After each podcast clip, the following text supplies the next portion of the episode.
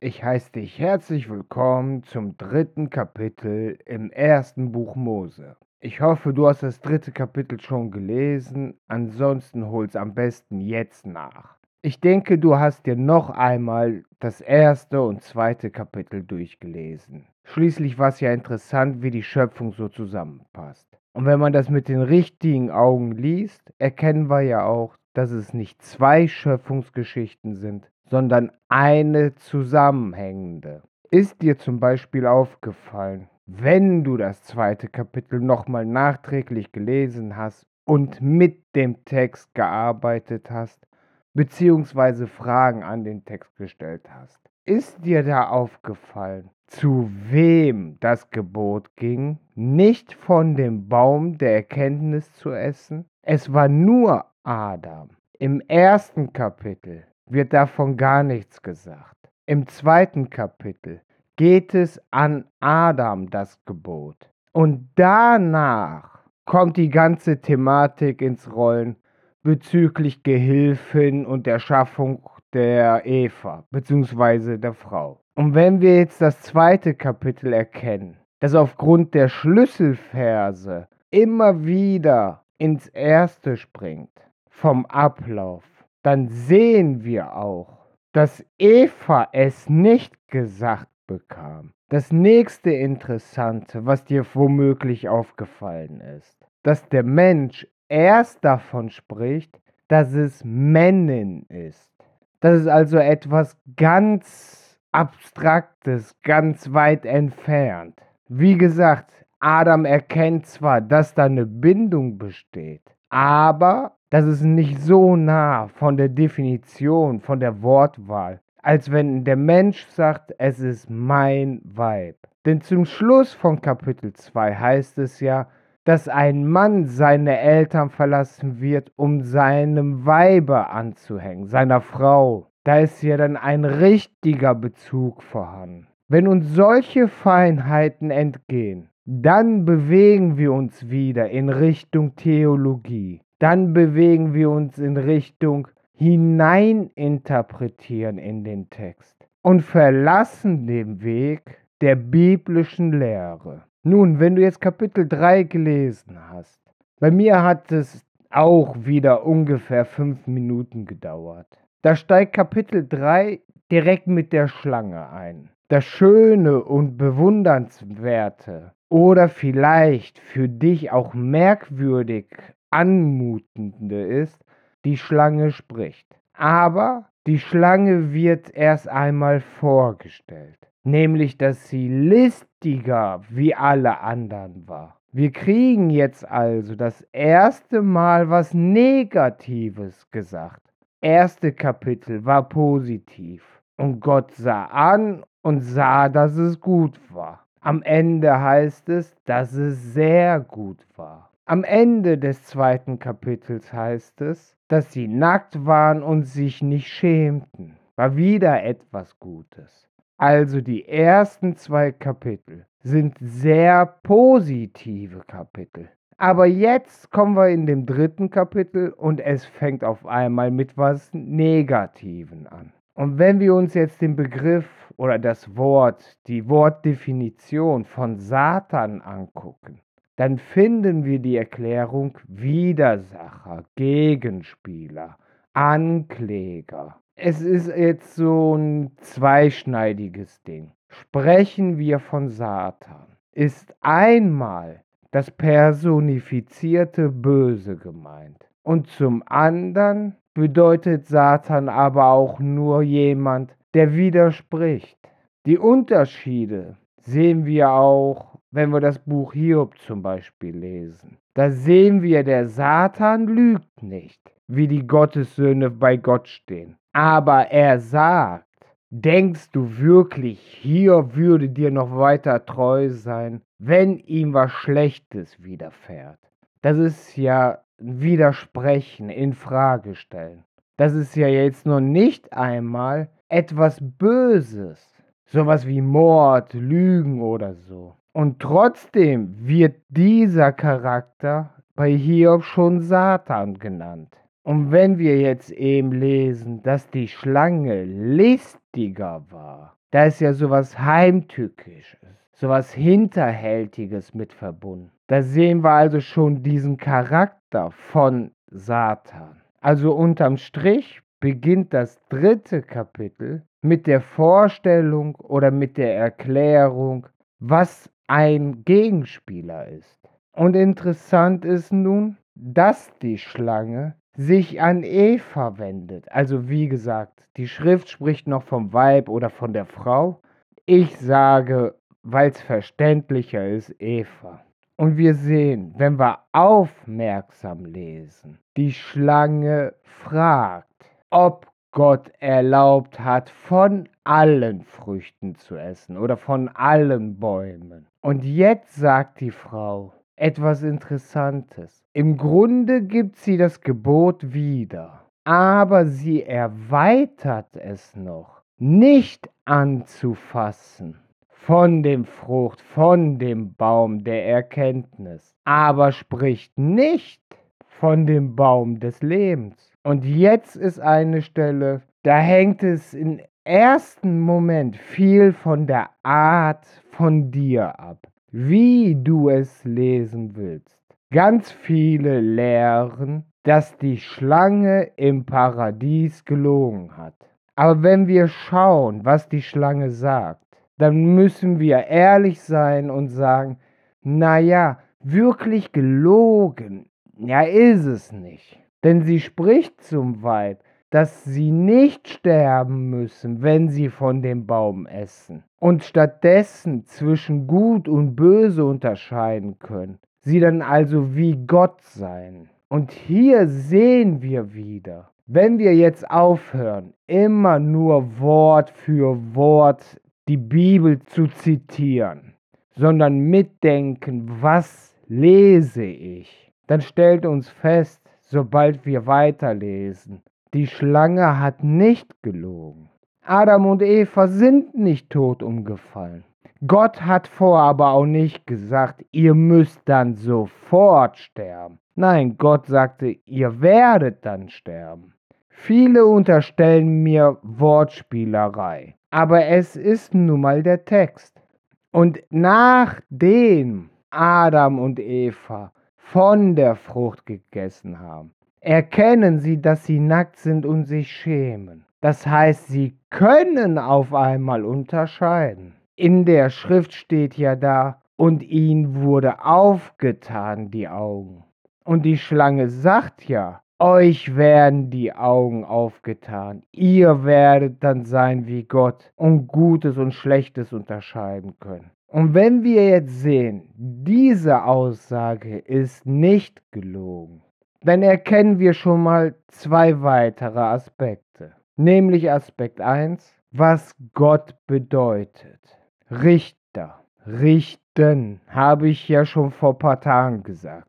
Aber um richten zu können, muss man ja zwischen Gut und Böse eine Grenze ziehen können. Das heißt also, ein ehrliches, vernünftiges Maß zu finden, ist wichtig, um Richter zu sein. Und dann sind wir ja wieder bei der ursprünglichen Wortherkunft, dass Gott richten bedeutet.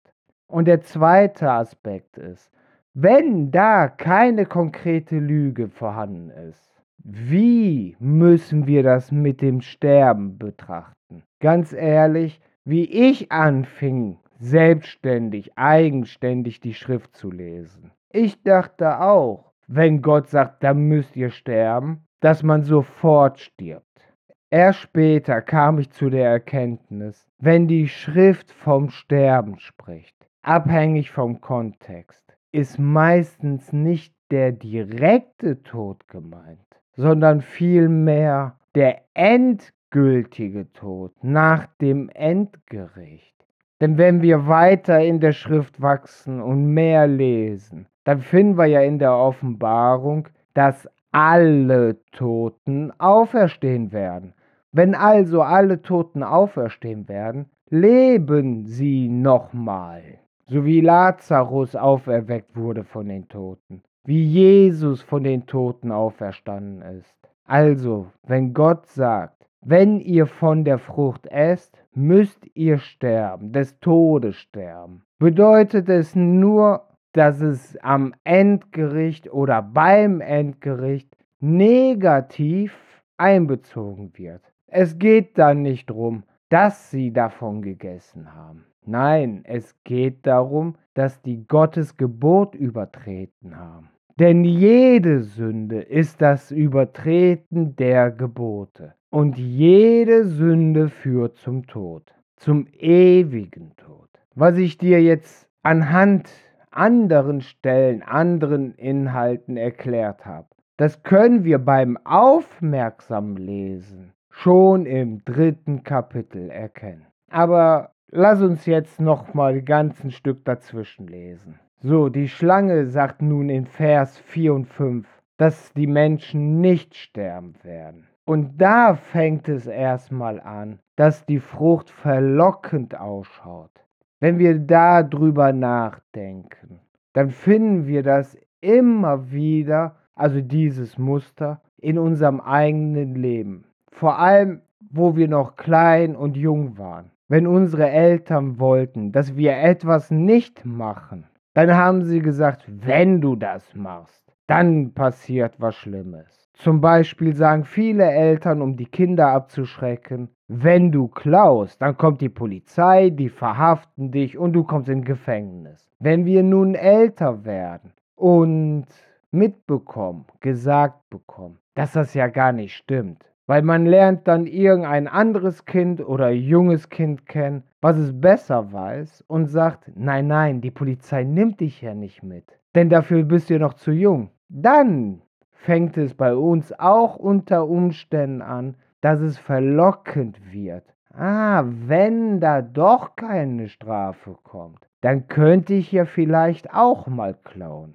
Das war zum Beispiel bei mir der Fall. Ich hatte in der Klasse jemanden, der ständig irgendwas geklaut hat. Und nicht nur kleine Sachen, auch große Sachen. Und dann habe ich irgendwann eine Zeitschrift geklaut. Ich wurde sofort erwischt, das hatte Sozialstunden gegeben, also es hatte eine Konsequenz. Aber bis dahin kam es mir gar nicht in den Sinn, überhaupt zu klauen. Erst nachdem ich wusste, dass da gar nicht so schlimme Konsequenzen entstehen. Da war es für mich interessant und verlockend. Ich denke, solche Geschichten kennt jeder von uns. Das muss jetzt nicht unbedingt Klauen sein. Das ist vielleicht auch Rauchen oder Drogen nehmen oder Alkohol trinken. Solche Geschichten hat jeder irgendwie. Und genau in so einer Situation ist jetzt die Frau. Und nun geht die Frau her und isst von dem Baum. Und sie gibt ihr Mann. Und er isst auch. Jetzt wissen wir nicht, hat der Mann nun gesehen, dass das, was er ist, von dem Baum der Erkenntnis war? Wissen wir nicht. Denn wir wissen nicht, ob die Frau es vielleicht irgendwie verarbeitet hatte. Da steht nur, sie aß und gab ihr Mann. Wir wissen auch nicht, war Adam jetzt die ganze Zeit dabei bei dem Gespräch mit der Schlange und der Frau oder war er nicht dabei? Wir wissen so vieles nicht. Aber was wir anhand der Schrift wissen, dass zwischen Frau und Mann kein Gespräch stattgefunden hat. Zumindest ist kein Gespräch überliefert. So, nachdem beide davon gegessen haben, da sind wir jetzt im Vers 7, können beide unterscheiden. Und jetzt begreifen sie, dass sie nackt sind und schämen sich. Aus irgendeinem Grund empfinden sie Scham. Und wenn wir jetzt wieder mal in unsere Jugend zurückgehen, in dem Moment, wo wir was Verbotenes getan haben, fühlten wir uns groß, mächtig, eventuell sogar erwachsen. Aber wie wir dann erwischt wurden, wie es auf einmal rauskam, dass wir was Verbotenes gemacht haben, da haben wir auch Scham empfunden. Wir haben uns geschämt. Mancher schämt sich, weil er erwischt wurde. Aber zum Glück schämen sich die meisten, wie ich damals auch, weil sie was Verbotenes getan haben. Jetzt kann man diskutieren, war die Sünde nun darin, dass sie von der Frucht gegessen haben? Oder war die Sünde darin, dass sie sich gegenseitig animiert haben? Und so wie wir es aus unserem Leben kennen, da können wir ja auch nicht sagen, wir haben erkannt, dass es schlecht war, als wir es taten, sondern wir müssen ja ehrlich sagen und zugeben, wir haben erst erkannt, dass es schlecht war, nachdem man uns erwischt hat. Genauso ist das nun mit den Augen öffnen. Erst nachdem sie erwischt wurden und bis hierhin, also bis Vers 7, wurden sie von ihrem Gewissen erwischt. Und das reicht offensichtlich schon. Deswegen finden wir ja auch die Aussage, Unwissenheit übersieht der Herr. Wenn Adam und Eva nun von der Frucht gegessen hätten und kein schlechtes Gewissen gehabt hätten, dann wären sie noch im gewissen Sinn in Unwissenheit. Denn wenn wir es vernünftig betrachten, eine Information ist noch kein Wissen. Wissen ist immer eine Information mit eigener Erfahrung. Die Information zum Beispiel, Kindchen, wenn du die Herdplatte anpackst, tut es weh. Das ist eine Information. Aber wissen tun wir es nicht. Wenn wir als Kind aber die heiße Herdplatte angefasst haben oder die Flamme von der brennenden Kerze oder so, dann wird aus der Information Wissen. Und nur weil irgendein Theologe dir sagt, dies und das will Gott nicht, dies und das sollst du nicht oder was auch immer, heißt es noch lange nicht, dass diese Information zu deinem Wissen geworden ist. Und von Vers 8 bis 12 bekommen wir jetzt nun das wiedergegeben, was ich dir letztens schon sagte. Wenn eine Namensänderung erfolgt in der Bibel, hat sich auch der Charakter geändert.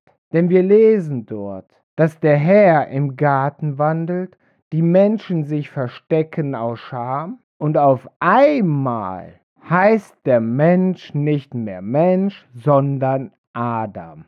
Aber warum heißt er jetzt nicht mehr Mensch, sondern Adam? Weil sein Charakter anders ist. Er war jetzt nicht mehr sündlos. Er hat gegen ein Gebot verstoßen. Das heißt, das Reine an ihm ist nicht mehr rein. Und nun wird er gefragt, warum hast du davon gegessen? Und er sagt nicht, mein Weib hat mir gegeben. Nein, er sagt, das Weib, was du mir zugesellt hast. Auf einmal distanziert sich Adam von seiner Frau. Er distanziert sich emotional. Und er sagt nicht, ja Mist, ich habe da Scheiße gemacht, ich habe davon gegessen, ich weiß, ich sollte nicht, aber ich konnte nicht anders oder so. Nein, nein, er sagt, die Frau, die du mir gegeben hast, die hat mir davon gegeben. Er übernimmt also überhaupt keine Verantwortung. Zuvor, Ende Kapitel 2, sagt er, deswegen verlässt der Mann seine Eltern, um mit seiner Frau ein Fleisch zu sein. Das heißt ein Team, wie Bonnie und Clyde durch Pech und Schwefel gemeinsam. Doch nun ist ein Problem da, nun ist eine Diskrepanz da. Und schon sagt er, das Weib. Und geht noch einen Schritt weiter und macht indirekt Gott verantwortlich. Er sagt, dass du mir zugesellt hast. Damit sagt er nichts anderes aus, als hättest du sie mir nicht gegeben, dann hätte ich keine Scheiße gestellt. Also da sehen wir schon, was das Problem wird. Vers 13, dasselbe Spiel mit der Frau. Sie wird gefragt, warum hast du es gemacht? Sie sagt, oh, die Schlange hat mich hintergangen. Und sagt damit, ja, die Schlange ist schuld. Ich kann nichts dafür. Jetzt sehen wir aber, dass die Schlange nicht gefragt wird. Da wird nicht gefragt, warum hast du es gemacht? Denn das Warum, das bringt uns direkt der erste Vers in Kapitel 3. weil es ihr Naturell ist, weil sie listig ist. Es ist ihr Naturell. Daran sehen wir, dass die ganze Geschichte im Grunde eine Prüfung ist. Gott lässt nur solche Situationen entstehen, wenn wir in der Lage sind, diese auch zu bewältigen. Und wenn wir sie nicht bewältigen können, wenn er weiß, dass wir es alleine nicht schaffen, gibt er uns die Hilfe dazu. Und da sehen wir ja, er sprach zu Adam, davon ess nicht. Die Schlange wendet sich auch nicht an Adam. Die Schlange wendet sich an Eva, weil sie dieses Gebot nicht direkt bekommen hat. Aber sie weiß es ja eigentlich. Nun stellt sich die Frage, von wo, von wem bleibt ja nur Adam über. Das heißt also, Adam muss es ihr gesagt haben. Und das stellt nun die nächste Frage auf. Hat Eva vielleicht doch richtig geantwortet, als sie sagte, wir dürfen es nicht anfassen? Denn es kann ja auf einmal sein, dass Adam zu ihr gesagt hat, weil er wusste, dass sie nicht so richtig zuhört oder nicht so richtig auf ihn hört, dass er aus Vorsicht schon gesagt hat, wir dürfen es auch nicht anfassen. Dies ist ernsthaft eine Möglichkeit, die man diskutieren kann. Doch wenn wir davon ausgehen, dass die Reinheit erst da verloren geht, wo sie von der Frucht essen oder wo sie gegen das Gebot verstoßen, dann ist dies nicht mehr zu diskutieren. Dann ist das vom Tisch. Weil wenn sie bis dahin tatsächlich rein sind, haben sie auch nicht gelogen.